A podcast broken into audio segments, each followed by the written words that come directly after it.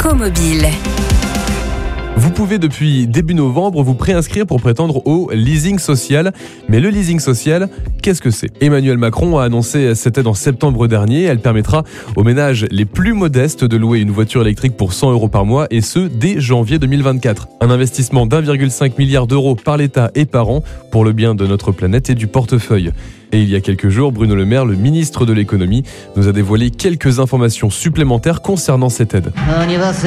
Côté finance, le premier loyer sera à la charge de l'État à condition d'obtenir le bonus écologique et la prime à la conversion. Pour avoir le droit au bonus écologique, votre revenu fiscal par part doit être inférieur à 14 000 euros. Concernant la prime à la conversion, ça ne fonctionne qu'en échange d'un véhicule diesel mis en circulation avant 2011 ou essence mis en circulation avant 2006.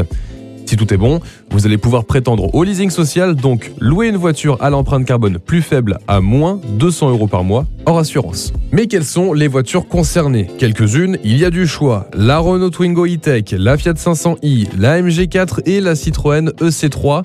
Et celle qui vous coûtera moins de 100 euros avec le leasing social, c'est la Dacia Spring à seulement 79 euros par mois. Non, c'est... Mais quels sont les avantages à choisir un véhicule électrique avec le leasing social? Eh bien déjà, vous n'avez plus d'essence à payer et avec la conjoncture actuelle, c'est déjà pas mal. En moyenne, entre la recharge, l'assurance et le leasing, votre véhicule électrique vous reviendra par mois entre 250 et 300 euros. C'est environ 100 euros d'économie. Et enfin, vous aurez le choix d'acheter ou non votre voiture au terme de votre contrat de location. Retrouvez toutes les chroniques de Sanef 177 sur sanef177.com.